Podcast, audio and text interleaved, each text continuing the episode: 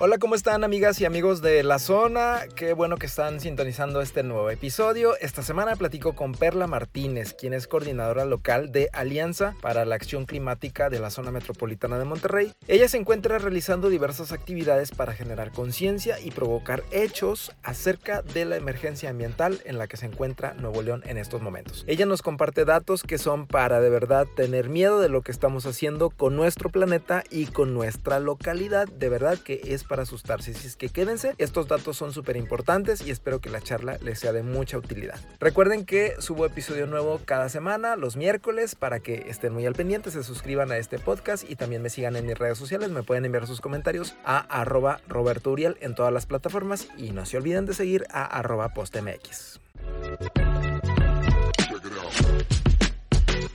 Y el día de hoy me da mucho gusto saludar a Perla Martínez. ¿Cómo estás, Perla? Hola Roberto, súper bien. Muy emocionada aquí con tu estudio de grabación. Muchas gracias. Gracias por haber venido aquí a la zona Perla. Y la verdad es que yo desde hace mucho estaba buscando a una persona que hablara de los temas que tú nos vas a hablar el día de hoy, que creo que son bastante importantes y que la verdad yo te confieso, eh, digo, sí, creo que tengo un poco de conciencia sobre ellos, pero qué mejor que alguien como tú nos venga y nos diga esto, esto y esto. Así es que qué bueno que estás aquí. Perla, háblanos un poquito acerca de ti. ¿Quién eres? ¿Qué es lo que haces? Bueno, soy abogada. Eh, soy egresada del TEC de Monterrey. Soy regia. Ok. Y eh, tengo, digo yo, al principio empecé mi carrera como trabajando en una firma jurídica. Este, me dedicaba a asesorar empresas Em, para la importación y exportación de productos y también a empresas transnacionales cuando venían a México como empezar grandes proyectos de inversión.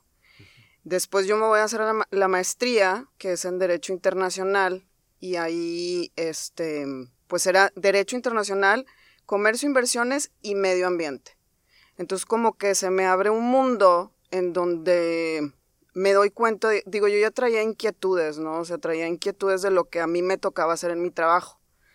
Porque al asesorar a estas empresotas, después yo me daba cuenta que su impacto, por ejemplo, sus impactos ambientales y sociales eran muy fuertes y negativos y un poco se les daba el permiso de hacer este impacto negativo como a cambio de estas promesas de desarrollo económico, y empleo, ¿no? Como muchos empleos, incluso aunque no fueran empleos necesariamente em, bien pagados y con buenas condiciones, ¿no? Entonces yo traía esas inquietudes, de hecho por eso escojo esa maestría en la que digo, oye, pues tiene que haber una manera en la que podamos tener sí un desarrollo económico, pero que no impacte de manera negativa en el medio ambiente y en, y en la sociedad, ¿no? Entonces, pues se me abre un mundo cuando me voy a la maestría y veo un montón de posibilidades. Es ahí donde empiezo a entender qué es el desarrollo sostenible, cómo se pueden implementar em, esas estrategias para que, como digo, ¿no? que una cosa no está peleada con la otra.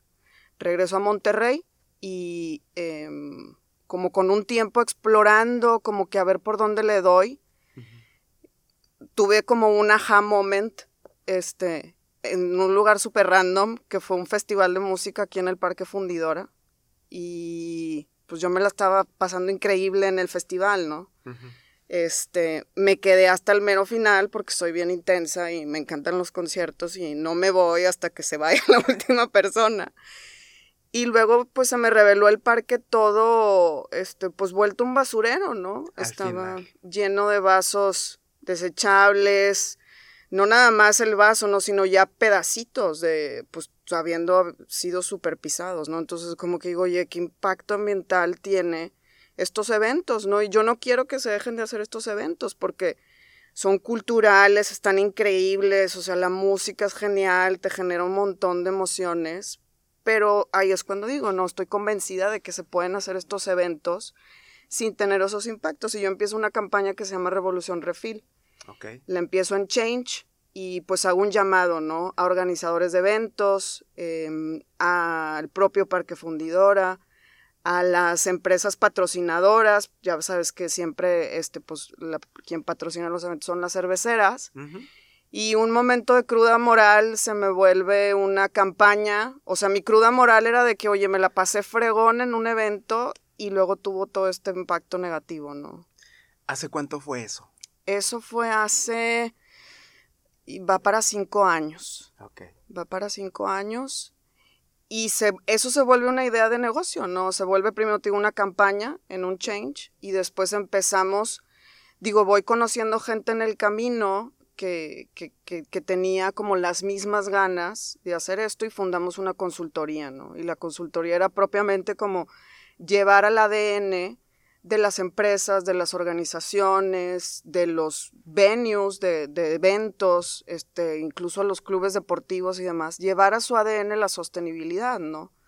Que supieran, oye, ¿cómo puedo hacer un gran evento de, de, este, con un gran nivel, ya sabes, como un festival, super line-up, eh, artistas internacionales, eh, con mucha producción, pero ¿cómo lo puedo hacer sin que le den toda, ya sabes que, al, medio ambiente, ¿no?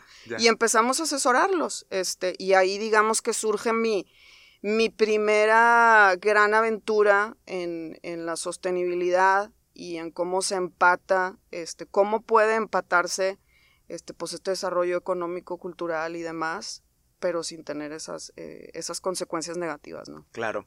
O sea que tú, eh, digo, el, tu profesión probablemente nada que ver, ¿verdad? Pero ya lo traías. O sea, ya traías esa idea en, dentro de ti de que había que hacer algo y de que estaba pasando algo, ¿verdad? Totalmente, sí, porque yo te digo que, o sea, digo, y lo, lo tuve en varios ejemplos, pero siempre uno en el que más, más me acuerdo, a mí me toca asesorar a una minera canadiense cuando yo trabajaba en el despacho. Entonces mi jefe me dice, oye, ellos necesitan importar maquinaria, equipo, insumos para empezar, pues, o sea, primero construir la mina y después, pues, empezar con toda la actividad de extracción y luego la exportación de los minerales y demás.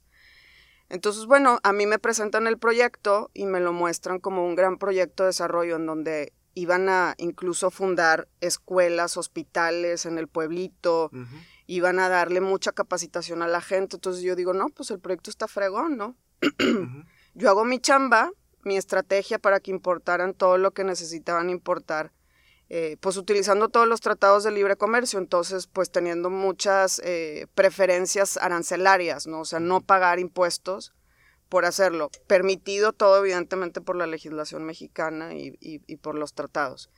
Pues yo hago mi chamba, me despido del proyecto, y al cabo de un año y medio más o menos explotan noticias en donde el impacto ambiental que estaba teniendo esa minera era tan fuerte que la gente local estaba pidiendo que la minera terminara operaciones y se fuera. Entonces, pues yo, a mí me cayó un súper, como un balde de agua fría cuando veo unas, una de las cosas más representativas que se tenían que importar eran unas llantas gigantescas, pero gigantescas, ¿no? Este, para las máquinas perforadoras. Entonces veo así en la, en la, como la imagen de la noticia, esas llantas, ¿no? Entonces yo digo, wow, o sea, yo tuve que ver en esto, ¿no? Y no, o sea, estaba más chava, este, y todavía no tenía claros esos conceptos, ¿no? Entonces yo no me estaba dando cuenta que pues yo también estaba siendo parte de, un proyecto que pues iba a traer toda esa afectación, ¿no? Entonces es lo que te digo que a mí me sacude y digo, no, o sea, me gusta lo que hago, pero lo tengo que poder hacerlo mejor, ¿no? O sea, tengo que poder sí habilitar esos proyectos de desarrollo económico, de inversión, este, que tienen cosas positivas, pero los tengo que poder habilitar de una manera en que no afecte a la gente que vive ahí, ¿no? Y eso me da como que el empujón para decir, yo tengo que cambiar de rumbo de lo que estoy haciendo, ¿no? Fíjate, qué importante es que la gente, los profesionistas, ¿no? Y bueno, la gente en general, o sea, que, que tengamos esa conciencia, ¿no? Porque para ti pudo haber sido muy fácil decir, pues bueno, fue un trabajo que yo hice, cumplí con mi parte, se acabó. Era lo que me tocaba hacer, era mi parte. Yo no soy la que está ahí contaminando, ¿verdad? ¿Pudiste haber dicho eso? Sí, totalmente. Y luego, digo, al pasar los años, como que he venido teniendo esas reflexiones, ¿no? De muchas veces, o digamos que es una idea generalmente aceptada, que como ciudadanos, ciudadanas y como consumidores tenemos la responsabilidad de por quién votamos y por quién, a, quién le compramos, ¿no? Y asegurarnos que estemos eligiendo, ojalá, a los mejores representantes, aunque sabemos que muchas veces, este, a lo mejor luego tenemos que escoger al menos o a la menos peor, ¿no? Y en las empresas, pues que podemos ser consumidores conscientes, ¿no? O sea, que tendríamos que ver cuáles son las prácticas que sigue determinada empresa para producir un producto, qué tipo de materiales usa, si le paga o no bien a sus empleados, si respeta derechos laborales, si es inclusiva y demás. Entonces creo que eso más o menos está ahí afuera, ¿no? O sea, se acepta y cada vez más gente le pone más atención, oye, voy a preferir comprarle a tal empresa porque tiene, eh, por ejemplo, una meta de neutralidad de carbono, ¿no? Entonces está haciendo algo en contra de la crisis climática. Pero creo que es una idea un poco menos reflexionada o pensada que donde tenemos más, em, digamos, más influencia es nuestro trabajo, porque es a lo que dedicamos todo nuestro talento, todo nuestro tiempo, todas nuestras capacidades, ¿no? Entonces, como que yo cuando platico con, con, amigos, con conocidos, o sea, es como, oye, pregúntale a tu empresa, ¿no? O sea, ¿qué está haciendo esta empresa para reducir su huella de carbono, para reducir su uso de plásticos de, desechables, no plásticos de un solo uso. ¿Qué está haciendo tus jefes, ¿no? Al final, o sea, los, directivos de las grandes empresas, ¿no? Porque muchas veces, este, como que no nos damos cuenta del poder que tenemos también como, como, como empleados, como colaboradores de una empresa, ¿no? Para llevar a la empresa hacia ese tipo de prácticas, ¿no? O sea, todos podemos ser agentes de cambio. Definitivamente, definitivamente en todo lo que hagamos, pero sí creo que tenemos que empoderarnos, ¿no? O sea, como saber, oye, si yo le, como decía, si yo le dedico todo mi esfuerzo, todo mi talento a esta empresa, ¿por qué está mal o está mal que yo pregunte? oye, ¿qué estás, como te decía, ¿no? Oye, ¿qué estás haciendo? ¿Cuál es tu estrategia de sostenibilidad? ¿Cuáles son tus metas de, desarrollo sostenible? La verdad es que hay, como dilemas, ¿no? Como, ay, no, qué miedo, me pueden correr, ¿no? ¿Qué tal? ¿Quién soy yo para cuestionar a la empresa que me da de comer, ¿no? Pues yo diría, una empresa que te valora ese tiempo, ese talento, esas ganas que le echas, como el tener puesta una camiseta de tu chamba, ¿no? oye, si te valora, pues no creo que se deba de ver mal que, pidas, este, como conocer eso, ¿no? Y oye, ¿qué puedo hacer? Este, sí, o sea, creo por ahí. ¿Cómo le podríamos hacer con las jefas o los jefes que a lo mejor no tienen esta conciencia? Porque los que están, las personas que están en puestos directivos creo que tienen mucho o sea, tienen la posibilidad de que esos cambios sucedan. O de, o bueno, o de que nos encaminemos hacia que sucedan esos cambios. Pero a veces no tienen la conciencia. Y creo yo que es muy similar, por ejemplo, a otros temas, como el caso de la igualdad de género. Muchos jefes, sobre todo hombres, no, no tienen todavía esa conciencia de, de, lo que realmente es ese tema, ¿no? Y creo que también en la cuestión ambiental, a lo mejor falta por ahí. ¿Cómo le podemos hacer con, con las personas que están en puestos directivos? ¿Desde la perspectiva, digamos, de un empleador o desde la perspectiva de... De uno como empleado, que, a lo mejor tú sí tienes como la preocupación, cuando menos la preocupación. Mira, nosotros lo que nos ha tocado como, como consultora, porque también nos invitan a tanto al tema de proponer estrategias, pero también a pláticas de concientización, ¿no? En donde expones una problemática, este, las consecuencias que tiene, cómo te afecta a ti personalmente, ¿no? Y luego las soluciones también, ¿no? Y cuando hemos dado esas pláticas, normalmente el público, eh, pues son eh, los colaboradores, ¿no? Los empleados. Y después a las áreas responsables de sostenibilidad les, les decimos, ¿no? Oye, qué padre que dimos la plática a tus empleados, a lo mejor tenemos una plática que se llama Cómo ser un Godín sostenible 1.0, ¿no? Este, con cosas básicas de acciones que tú haces en tu día a día en tu oficina.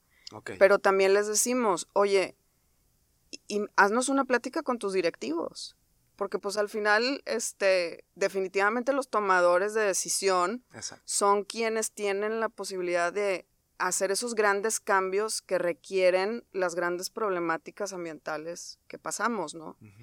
Y lo hemos logrado este, eh, con algunos de nuestros clientes, ¿no? Este, creo que también muy importante con, con directivos de empresas, pues es mostrárselo como una estrategia de negocios, lo cual también eh, son, o sea, muchas veces estas acciones les representan ahorros, nada más que se los tienes o es nuestra chamba hacerlo muy evidente, ¿no? Que tienes ahorros y que tienes otras em, oportunidades de generar ingresos que a lo mejor si no lo estás pensando como con ese chip de sostenibilidad, no los habías visto. Claro. Y que te mejora también tu reputación, o sea, también están ahí las estadísticas, ¿no? Cada vez más personas y en la cifra que tengo muy clara ahorita es que el 60% de los millennials, que ya estamos pasando de moda un poco los millennials, pero el 60% de nosotros eh, tomamos en cuenta las prácticas de sostenibilidad de a quién le compramos, ¿no? O sea, hay mercado ahí. Definitivamente. Y por ese lado les puedes llegar. Por los Green Economics, así es. Ok, no, pues entonces, digo, regularmente la gente que está en puestos directivos o que son emprendedores o empresarios, pues es como algo muy esencial para ellos, ¿no? El, el qué voy a ganar. Entonces, bueno, es, un, es una buena manera de llegarles entonces, ¿verdad? Oye, y eh, es posible, es posible un, un emprendimiento o un desarrollo económico o un desarrollo, no sé, industrial. Es posible que lleve la etiqueta de sostenibilidad? O sea, ¿es posible que contamine menos? Sí. ¿Sí, es posible un desarrollo económico sustentable? Por supuesto. Sí es, este, sí es posible. De hecho, es lo único que es posible. Porque es que luego es, suena como que tenemos la opción de hacerlo o no. Y en realidad, el límite, el perdón, el planeta tiene límites muy claros en qué puede soportar y qué no, ¿no? O sea, los propios recursos naturales, este, pues son finitos, o sea, se van a acabar. Este, y también las consecuencias, por ejemplo, de la crisis climática, em, pues afectan o tienen consecuencias en los negocios, ¿no? O sea, por ejemplo, una ciudad que en donde se presenten inundaciones, pues ha pasado, ¿no? Se inundan plantas productivas, almacenes y demás. Pues obviamente tienes afectaciones económicas, ¿no? O sea, hay riesgos económicos específicos para las empresas que son detonados por los efectos de la crisis climática. Cada vez se hacen más modelajes de, de estos riesgos, ¿no? Entonces, el punto del concepto del desarrollo sostenible, o sea, es ese desarrollo que permite que haya una continuidad y que no comprometa la calidad de vida, la seguridad de ya nuestra generación y de las generaciones futuras, ¿no? Entonces no es posible otro tipo de desarrollo porque se va a colapsar. O sea, si seguimos tratando al planeta como, em, digamos, incluso Naciones Unidas lo dijo hace un par de meses y me pareció que como lo dijo fue de una manera muy representativa. Parece que le hemos, de, o sea, le hemos declarado la guerra al planeta por muchos años, ¿no? O sea, destruirlo, ¿no?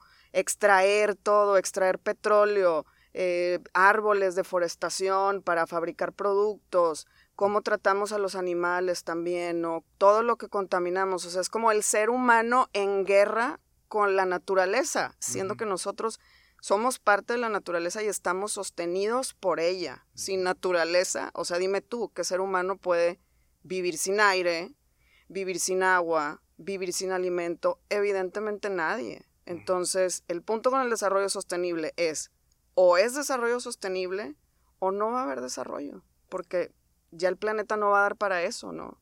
Claro. Y la, nuestra calidad de vida de seres humanos, pues se va a perder totalmente, ¿no? Sí, sí, sí. Pues es momento entonces de, de hacer cambios también en nosotros. O sea, la gente tiene que hacer cambios. ¿Qué otro tipo de cosas tenemos que hacer? ¿Qué tenemos que hacer, digo, a quien nos preocupa esto? Pues mira, es muy importante vivir cambios individuales, o sea, nuestros cambios de hábitos en nuestro estilo de vida, para después también entender qué es lo que le estamos pidiendo a los tomadores de decisión, ¿no? A, este, a las autoridades, evidentemente, a nuestros representantes y a tomadores de decisión también como, em, como directivos de empresas, rectores de universidad, etcétera, ¿no? Entonces, digo, hay una gran oferta de información en redes sociales, en internet.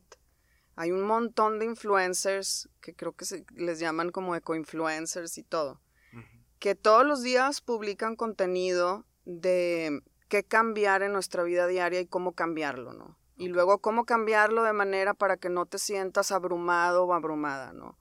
O para que no te sientas culpable porque no eres perfecto, ¿no? Incluso hay una chava influencer de aquí en Monterrey que se llama La Ambientalista Imperfecta. Este, entonces, digo, ya puntualmente, como que, ¿qué tenemos que hacer? Pues como que es un poco lo que empecé a decir, ¿no? Ser, ser consumidores más conscientes, por un lado.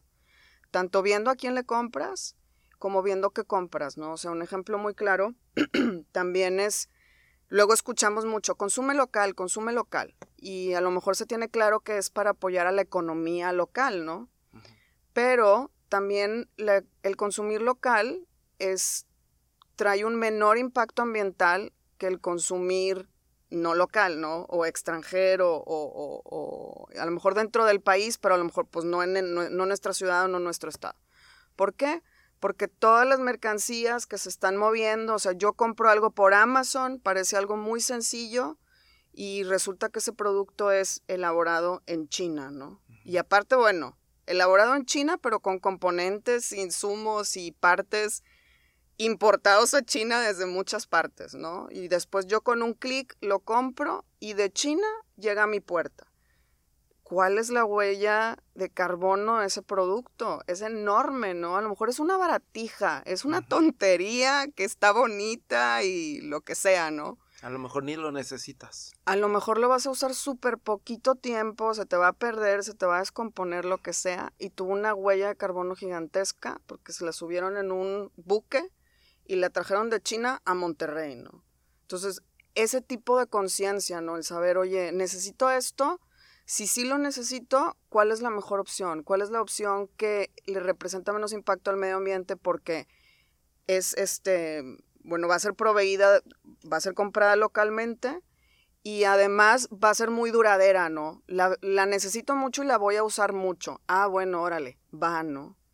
Em, nuestras idas al súper. En nuestra ida al súper es, este, o puede ser súper negativa al medio ambiente, o ahí puedes hacer una gran diferencia. Por ejemplo, escogiendo los tipos de materiales en los que están envasados los productos que compras.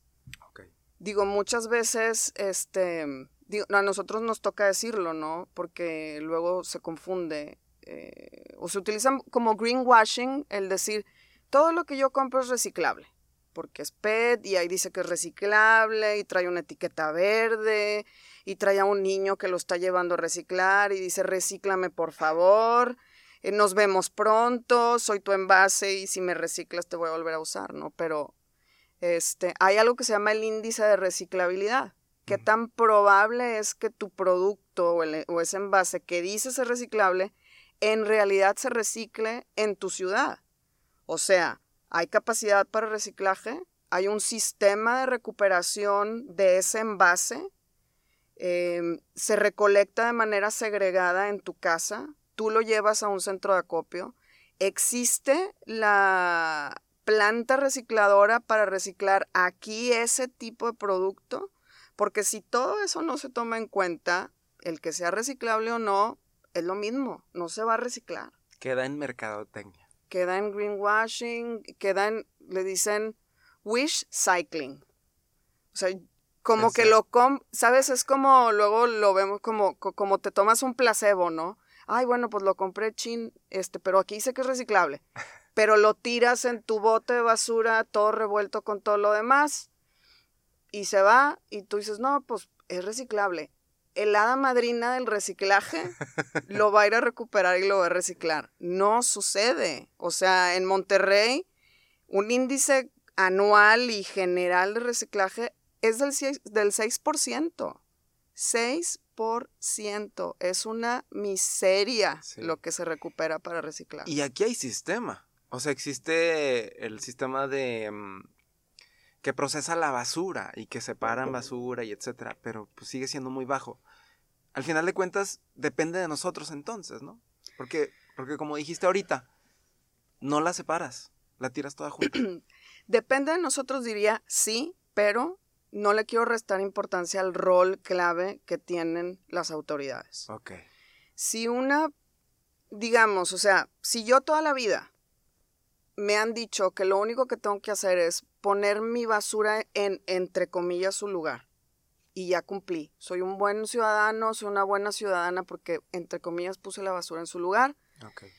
Y toda la vida me han dicho que así funciona. O sea, a mí nadie me ha dicho, oye, fíjate que hay un problema, ¿no? Porque en Cimeprode, que es el relleno sanitario metropolitano, fíjate que solamente se puede clasificar el 1% de la basura que llega para obtener ciertos reciclables. Y fíjate que son personas lo que lo hacen, ¿no? Que abren tu basura, tu bolsa así asquerosa de toda la basura revuelta. Revuelta. Para intentar recuperar un envase. Y es muy, como digo, o sea, lo que se recupera ya te dije el, el porcentaje. Bien poquito. Bien poquito. Entonces, si toda la vida has crecido y te han dicho que así funciona, pues dices, bueno, nadie me lo ha pedido diferente. Entonces, yo por ahí veo el rol súper clave de las autoridades. Oye, tú cambias un sistema y le comunicas muy claramente a la gente por qué. Oye, fíjate que esto es súper ineficiente. Fíjate que alcanzamos a recuperar súper poco.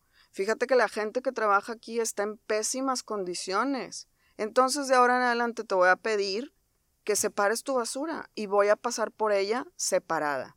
Oye, qué gran diferencia, ¿no? Y si no la separas, no me la llevo. Y si no me separas, hay muchas cosas, ¿no? Este, o sea, este, tipo de sistemas, o sea, han sido implementados en muchísimas ciudades de Europa, Estados Unidos, de América Latina y de México.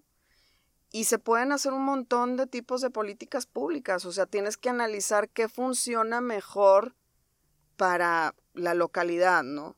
Algunos optan por multar, algunos otras eh, optan por decir, bueno, si no quieres separar tu basura porque no tienes tiempo, porque no te da la vida, porque no te interesa, entonces de ahora en adelante tú vas a pagar un servicio de recolección, porque aquí, aquí está, está invisibilizado que la pagamos, ¿no? Porque se paga por nuestros impuestos, pero no pagas un servicio de recolección de basura. Entonces en ciertos países, Taiwán me viene ahorita a la mente, Suiza me viene ahorita a la mente.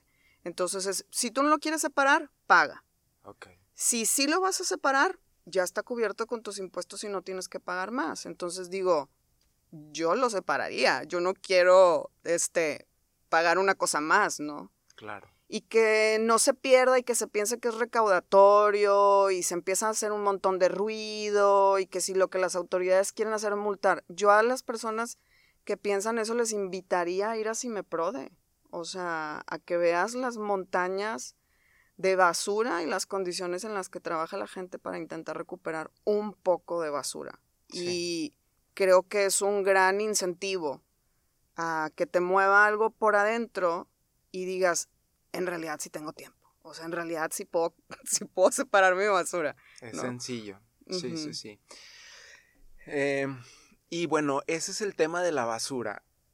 El otro, pues el del agua también, ¿no? O sea, me, me, ahorita que dijiste que la gente visite, si me prode, se me viene a la mente también la planta tratadora de agua, ¿no? O sea, ese es otro tema que también hacemos muchas cosas con el agua.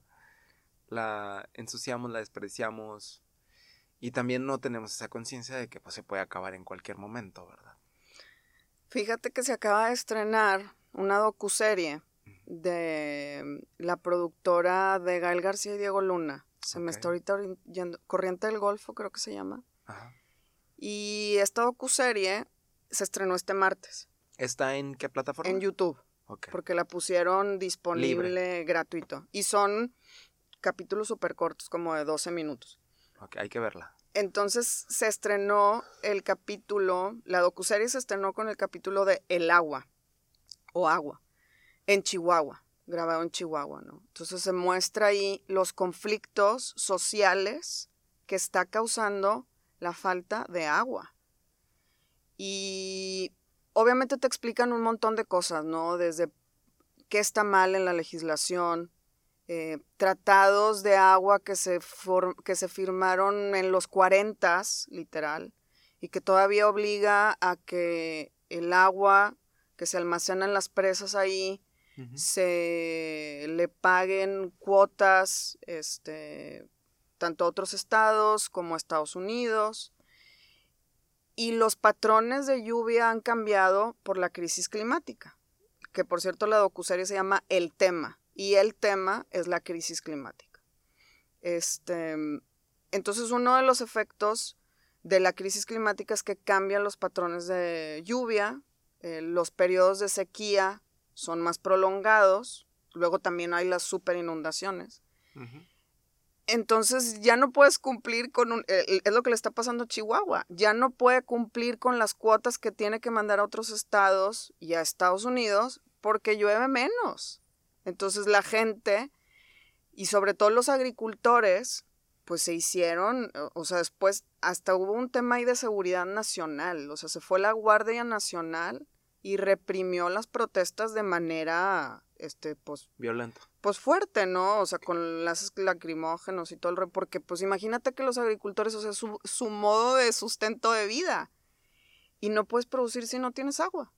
Entonces, México y Nuevo León, dentro de México, es uno de, México como país, Nuevo León como estado, de quienes tienen un estrés hídrico en rojo. O sea, te muestran unos mapas, este, que pues son internacionales, ¿no? Desde Naciones Unidas, este, la Convención Marco de Cambio Climático y mide el estrés hídrico de cada región del planeta. México está en rojo. O sea, es uno de los países que está más vulnerable a tener escasez de agua de aquí para adelante.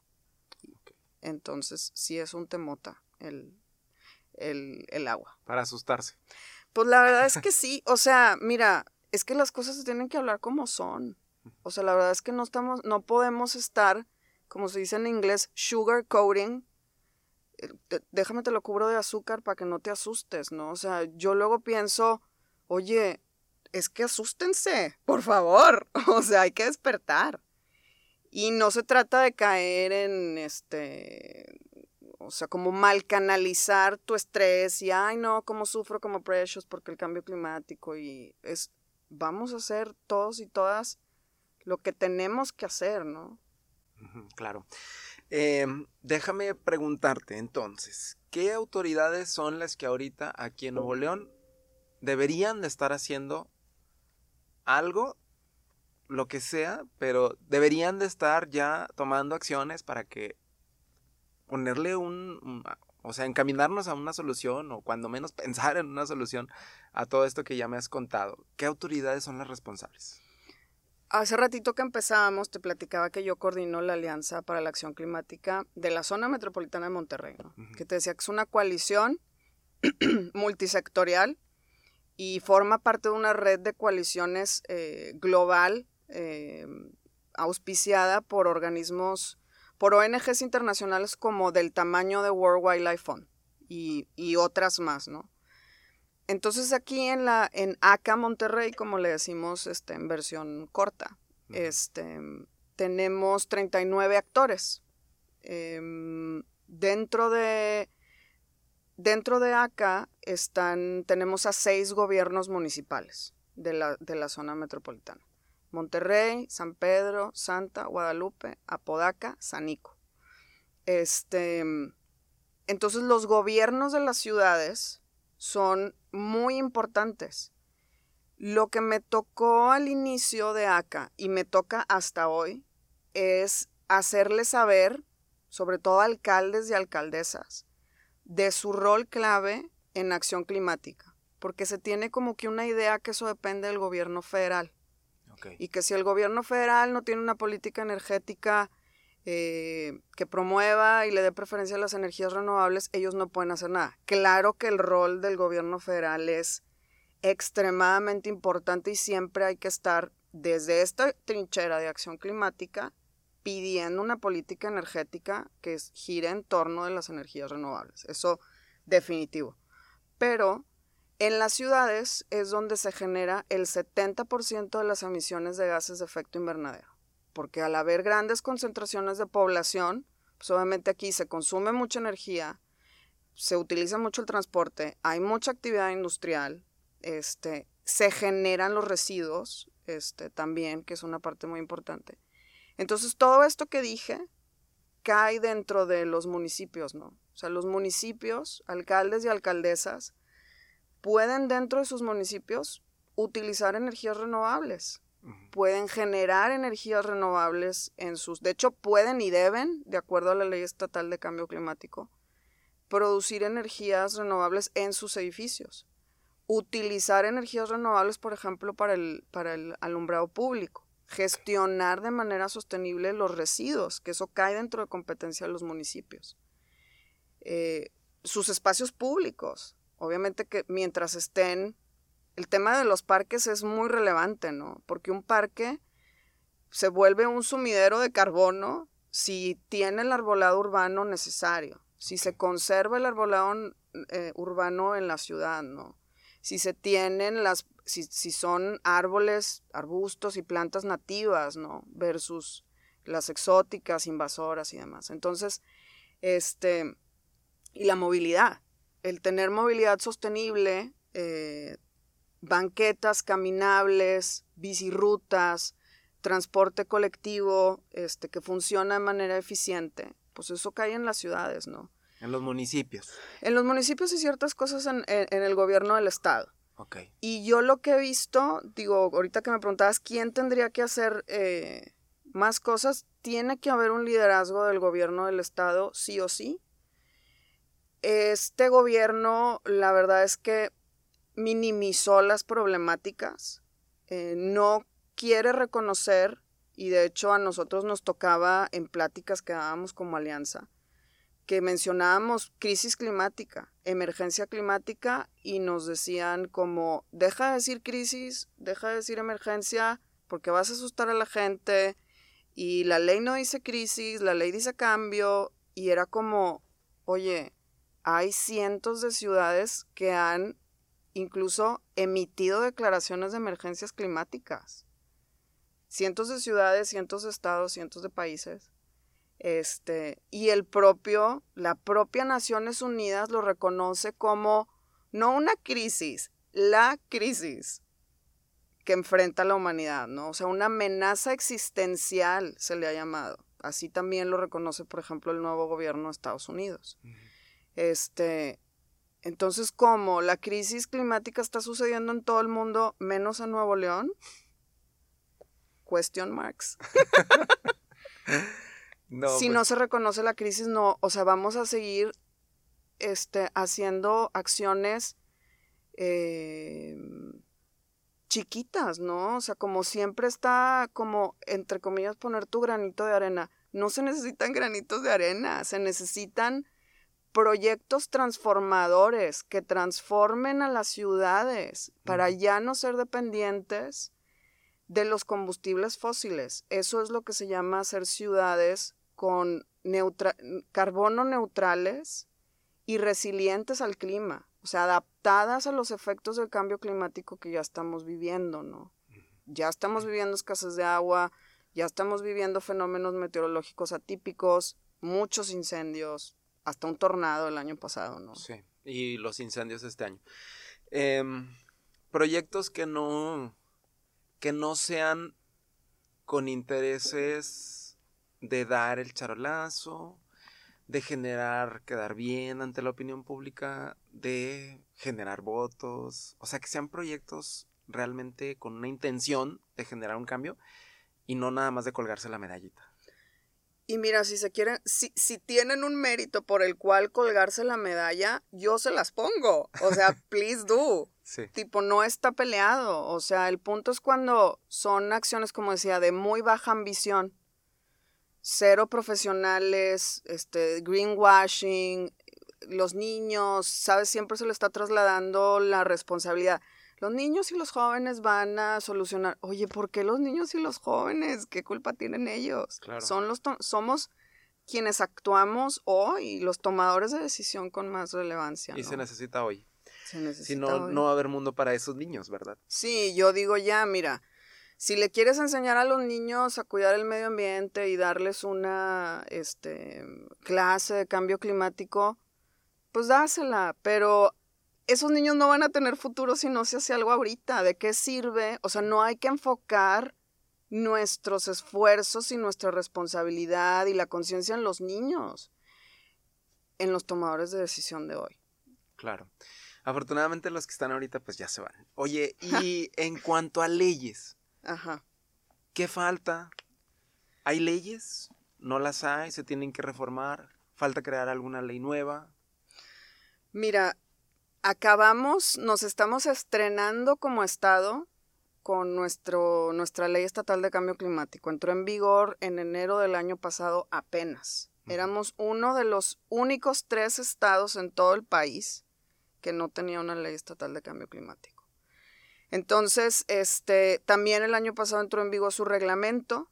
Eh, los municipios están trabajando, pero ya se tardaron. Tienen, pues, desde enero tendrían, o sea, se cuenta, la ley les daba tres meses para que emitieran sus reglamentos municipales de cambio climático. Hasta hoy no hay ninguno en vigor. Entonces ya van retrasados al menos un año pero se está trabajando, sí se están trabajando en ello. Yo nada más que digo, pues hay que meterle el acelerador, ¿no? Eh, algo que nos hace mucha falta son, es completar la política pública climática. ¿Cómo se completa? Con el programa estatal de cambio climático. Se tiene uno que se terminó en el 2010, fue durante la administración de Rodrigo Medina. Este, entonces no está actualizado. Y aparte, ¿sabes? Se hizo y se guardó en un cajón y no se, no se está evaluando, o sea, no se pusieron indicadores para ver el progreso en metas, ¿no? Específicamente, se han reducido, se han reducido los gases de efecto invernadero que se producen en el estado desde que se emitió ese programa. No tengo el inventario porque no está completo, pero te puedo asegurar que no. O sea, la tendencia, de hecho, como país ha sido aumentar la generación de, de CO2 y de gases de efecto invernadero, ¿no? Entonces, para completar la, la política pública local, climática, es ese programa y los, algo muy relevante que es como el, el, el, el, los documentos rectores de acción climática desde política pública, que son los planes de acción climática municipales. Este, nosotros estamos como alianza trabajando con los municipios para incentivarles, animarles, ayudarles, apoyarles a que salgan estos planes de acción climática. Haz de cuenta que un plan de acción climática, como decía, es tu hoja de ruta para estar avanzando, ¿no? ¿Cómo está tu municipio como diagnóstico? ¿Cuántas emisiones generas tú? ¿Cuáles son las fuentes donde se están generando que están dentro de tu competencia? ¿Qué acciones tienes que implementar? alineadas a la ciencia, o sea, no lo que a mí se me ocurre que puedo hacer, lo que está alineado, eh, o sea, como se dice, basado en ciencia y alineado al objetivo del Acuerdo de París, que es que la temperatura no aumente más de 1.5 grados. ¿Qué le toca hacer a Monterrey como municipio para contribuir con la comunidad internacional a que ese 1.5 no se supere? Porque si se supera, hay consecuencias catastróficas para la humanidad. No es alarmismo. Quien me esté escuchando y piense que es así, Google it. Ahí está mucha información de fuentes confiables, ¿no? Este, ¿qué le toca hacer a San Pedro? Y todas estas ciudades, todas nuestras ciudades deberían de tener ya eh, metas de neutralidad de carbono para cierta fecha, ¿no? Por ejemplo, Guadalajara la tiene. Guadalajara ahorita tiene establecido que para el 2050 tiene que ser una ciudad carbono neutral y tiene el apoyo de organizaciones como ACA Guadalajara, que es nuestra alianza hermana en Guadalajara, ¿no? Y organismos internacionales como los que te, organizaciones no gubernamentales internacionales como las que te decía, ¿no? Este World Wildlife Fund, hay otra muy relevante que se llama C40 Cities, que ayudan a crear las capacidades y a decir, o sea, esa, esa, e, esa capacitación, esa asesoría técnica a las ciudades, ¿no? ¿Cuándo tienes que ser carbono neutral y cómo le vas a hacer para lograrlo? ¿Qué eh, importancia tiene, y ya para ir eh, cerrando, qué importancia tiene la participación de la gente? Porque volvemos a como iniciamos esta charla. ¿Tú en algún momento te diste cuenta que traías esa, esa inquietud desde hace mucho, que a lo mejor no te acuerdas desde cuándo, pero se detonó por algo que pasó en tu vida profesional? Y a raíz de eso ya, de ahí para adelante seguiste en todo esto. Y así me ha tocado escuchar muchas historias, no nada más en, tu causa o en tu tema, se unen mucho, pero qué importancia tiene que la gente se dé cuenta y que empiece a participar y que esa participación lleve a estar exigiendo lo que falta, presionando para que se haga y suceda, por ejemplo, lo que ya sucede en Guadalajara. Pues tiene toda la importancia, toda la relevancia. En las, eh, ¿cómo vamos Nuevo León? Hizo como un estudio de cuáles eran las prioridades en la mente de los ciudadanos y ciudadanas, incluso por municipio, pero sacaron una como de la zona metropolitana. Y los temas de medio ambiente, que después me decían, no, no, pues es que toma en cuenta que ahorita la coyuntura del COVID, entonces la gente no está pensando en el medio ambiente porque están pensando en COVID. Era estaba en el 2.2 de, de prioridades de la gente, ¿no? Súper mega bajo. Y lo que yo, como mi reflexión y lo que comentaba este, con cómo vamos es, es que COVID está completamente relacionado con el medio ambiente. Nada más que a veces las cosas se analizan, o más bien no se analizan y se ven muy, de manera muy superficial, ¿no? Este, por ejemplo, un tema de COVID, ¿no? O sea, empezaron a hacer publicaciones este, diciendo cómo nosotros como población, como población de la zona metropolitana de Monterrey, al respirar el aire tan contaminado que respiramos, una enfermedad como COVID, pues se te puede agravar mucho, porque pues te ha afectado en tu sistema respiratorio. Entonces ahí dime cómo no COVID y el medio ambiente no están relacionados, ¿no? o cómo este, todo el tiempo también hay llamado de cualquier organismo internacional y organizaciones no gubernamentales. Las, las, pandemias como COVID se detonan por nuestra mala relación con la naturaleza, ¿no? Los hábitats de los animales silvestres se han depredado, cada vez nos acercamos más a ellos, también por nuestro consumo de animales como para la alimentación, están en condiciones súper insalubres. Después los animales silvestres están en conexión con esos animales de granja, pues de ahí se detona todo el, el, digamos, se hacen las combinaciones perfectas para que hayan esa zoonosis, ¿no? Esos brincos de virus de animales a seres humanos, que si estuviéramos nosotros más guardados en donde nos toca, y no quisiéramos estar cubriendo así todo el planeta con nuestras garras humanas, pues evitarías esos, esos contactos, ¿no? Entonces, este, tenemos que subir ese 2.2%. O sea, y, y, y, que la gente pueda ver muy tangiblemente cómo se relaciona el medio ambiente con su calidad de vida. O sea, no podemos pensar que tenemos calidad de vida respirando el aire que respiramos. Es es como, es inaudito. O sea, no importa qué tipo de entretenimiento tienes acceso, si tienes los estadios más fregones del país, si tienes grandes eventos, si tienes un gran coche, lo que sea, ¿no? Grandes edificios, o sea, como personas, ¿qué es la acción que hacemos más al día? Respirar.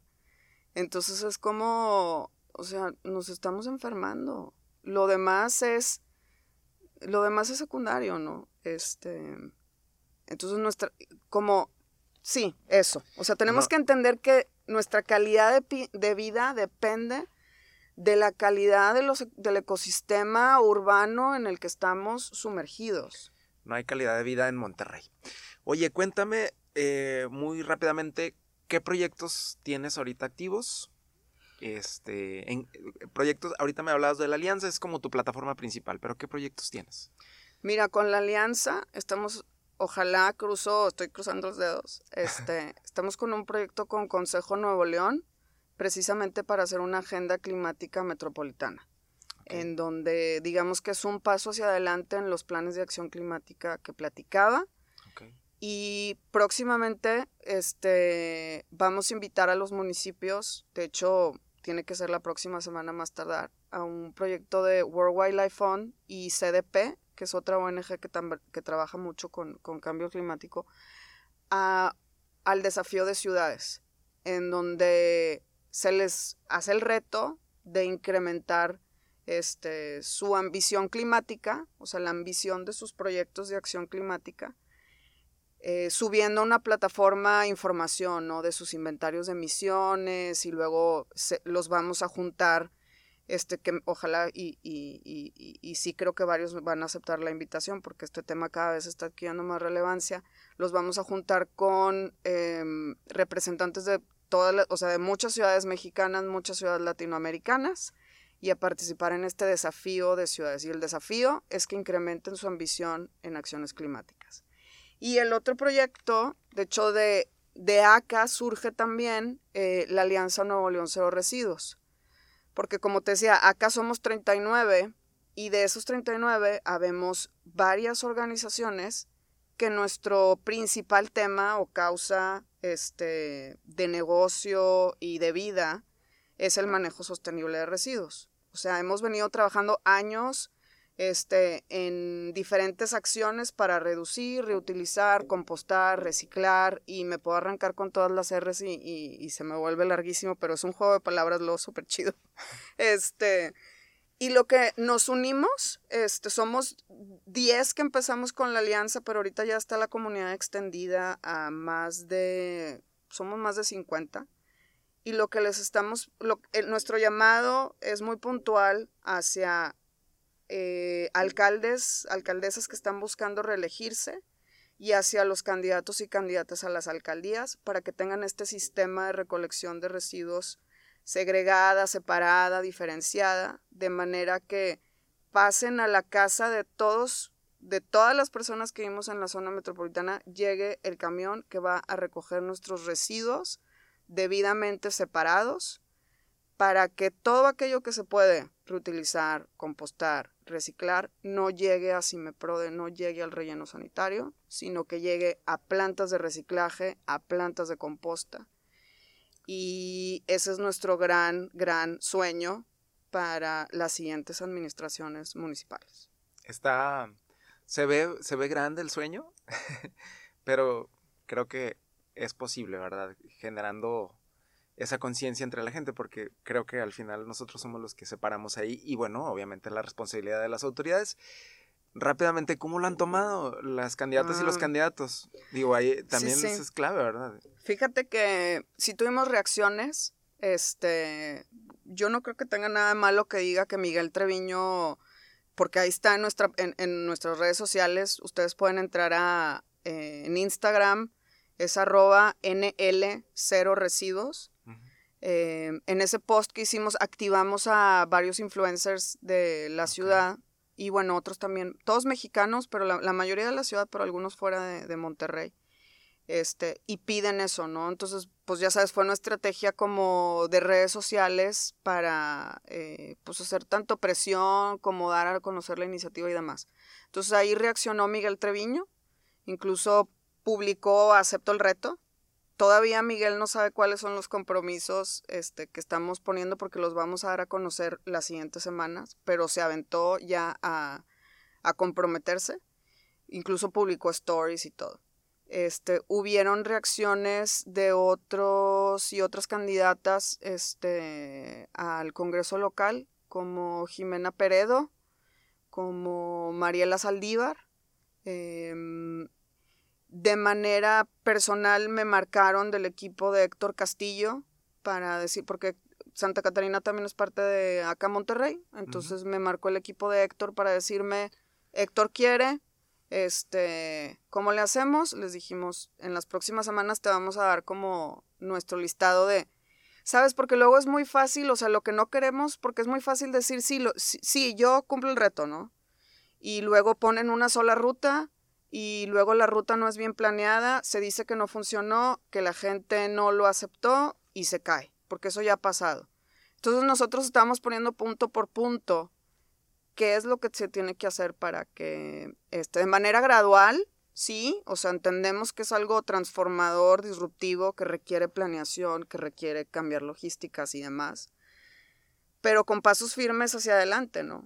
Este, entonces eso es lo que vamos a estar trabajando las siguientes semanas, este, durante las campañas electorales. Pues ojalá no los que se reportan y las que se reportaran no haya sido nada más para quedar bien y que digan que sí están eh, siendo conscientes de esto, ¿no? Entonces, ojalá haya sido genuinamente. Y bueno, ahí nos estarás platicando próximamente cómo les fue y con quienes queden, bueno, este, ojalá se vayan integrando más y más porque a como nos lo platicaste, es para asustarnos y para estar haciendo algo desde ya. Oye, tus redes sociales, las redes sociales a donde puede la gente seguirte o seguir a tu movimiento. Bueno, ya dije Nuevo León Cero Residuos, es eh, arroba NL0 Residuos. Ok.